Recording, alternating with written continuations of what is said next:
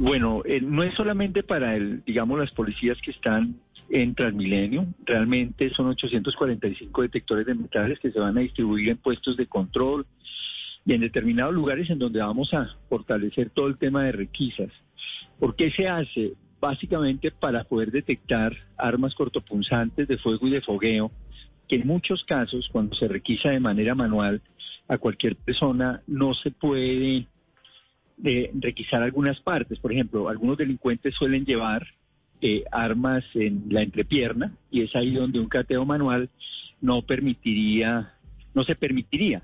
Pero ya con este detector de metales fácilmente se puede eh, ah, pero, pero no son no son arcos metálicos entrando Transmilenio, sino son eh, de, de los manuales. Las paletas. Ah, manuales. Sí, sí, sí, son 845 manuales que permite hacer una requisa mucho más rápida y con, con resultados más concretos. Inclusive en el caso de mujeres, en algunos casos algunos delincuentes utilizan mujeres para transportar armas y con esto no se toca a la persona, pero sí se puede detectar el metal y en este caso procedería una mujer policía.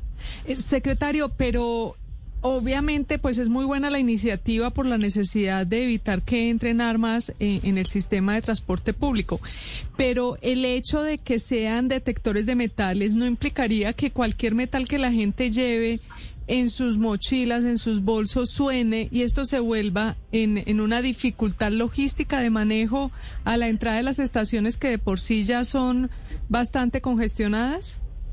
No es un cateo como suele suceder con cualquier riqueza de manera de manera rápida. A nosotros nos sucede a todo, pues la gente que hemos estado en terminales y en transporte generalmente se nos hace esos cateos que no duran unos 30, 20 segundos de manera muy rápida. En algunos casos se encuentran llaves y monedas y uno lo que hace es mostrar que tienen llaves y monedas inmediatamente pasa sin ningún problema.